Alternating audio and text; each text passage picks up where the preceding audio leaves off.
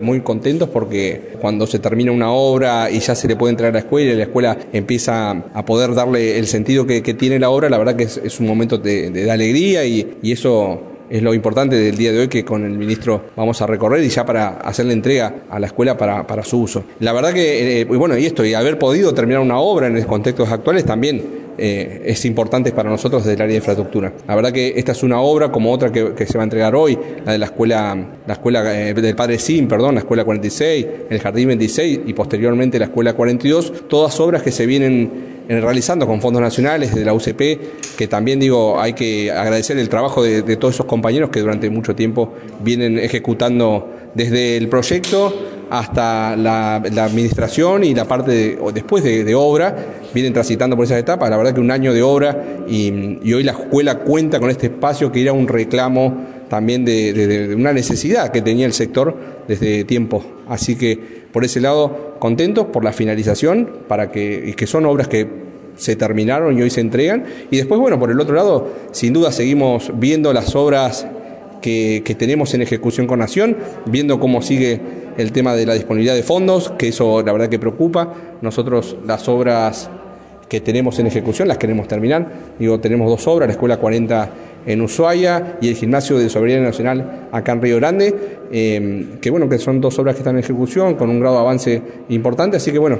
todo el tiempo viendo cómo viene esa relación con Nación para poder llegar a, también a poder ejecutar esas obras. ¿El estado de edilicio está garantizado en todos los colegios? Estamos trabajando, sí, lo bueno eh, y de, otros años es que todavía tenemos una semana y, ya están los docentes, los directivos adentro de los colegios y el personal POMIS también, y eso también hace que vayamos chequeando todos los sistemas de, de las del colegio y de las escuelas, y también en la medida que van surgiendo vamos pudiendo corregir para que el primero de marzo sí esté garantizado por lo menos del sector de infraestructura, todo lo que tiene que ver con la normalidad en las escuelas. ¿Qué colegios se encontraban en peores condiciones? No, bueno, nosotros venimos trabajando ya desde el principio de la gestión de Gustavo Melella, la verdad que la decisión siempre fue de invertir en las escuelas fuertemente. Yo de verdad que he tenido la, suerte o la posibilidad de recorrer las escuelas desde un comienzo, desde otra área, después hoy me toca el área de infraestructura, entonces conozco bien el estado en el que recibimos las escuelas y cómo hemos ido avanzando y progresando. Eso hace que tengamos a lo mejor mucha tarea lo que, de lo que es mantenimiento, pero sí muchas eh, cuestiones importantes se fueron resolviendo, porque el año pasado hemos ejecutado obras de sala de máquina, hemos ejecutado obras de recambio de carpintería, hemos hecho obras que solucionan las cuestiones de fondo. Sin duda estamos hablando de, de un mantenimiento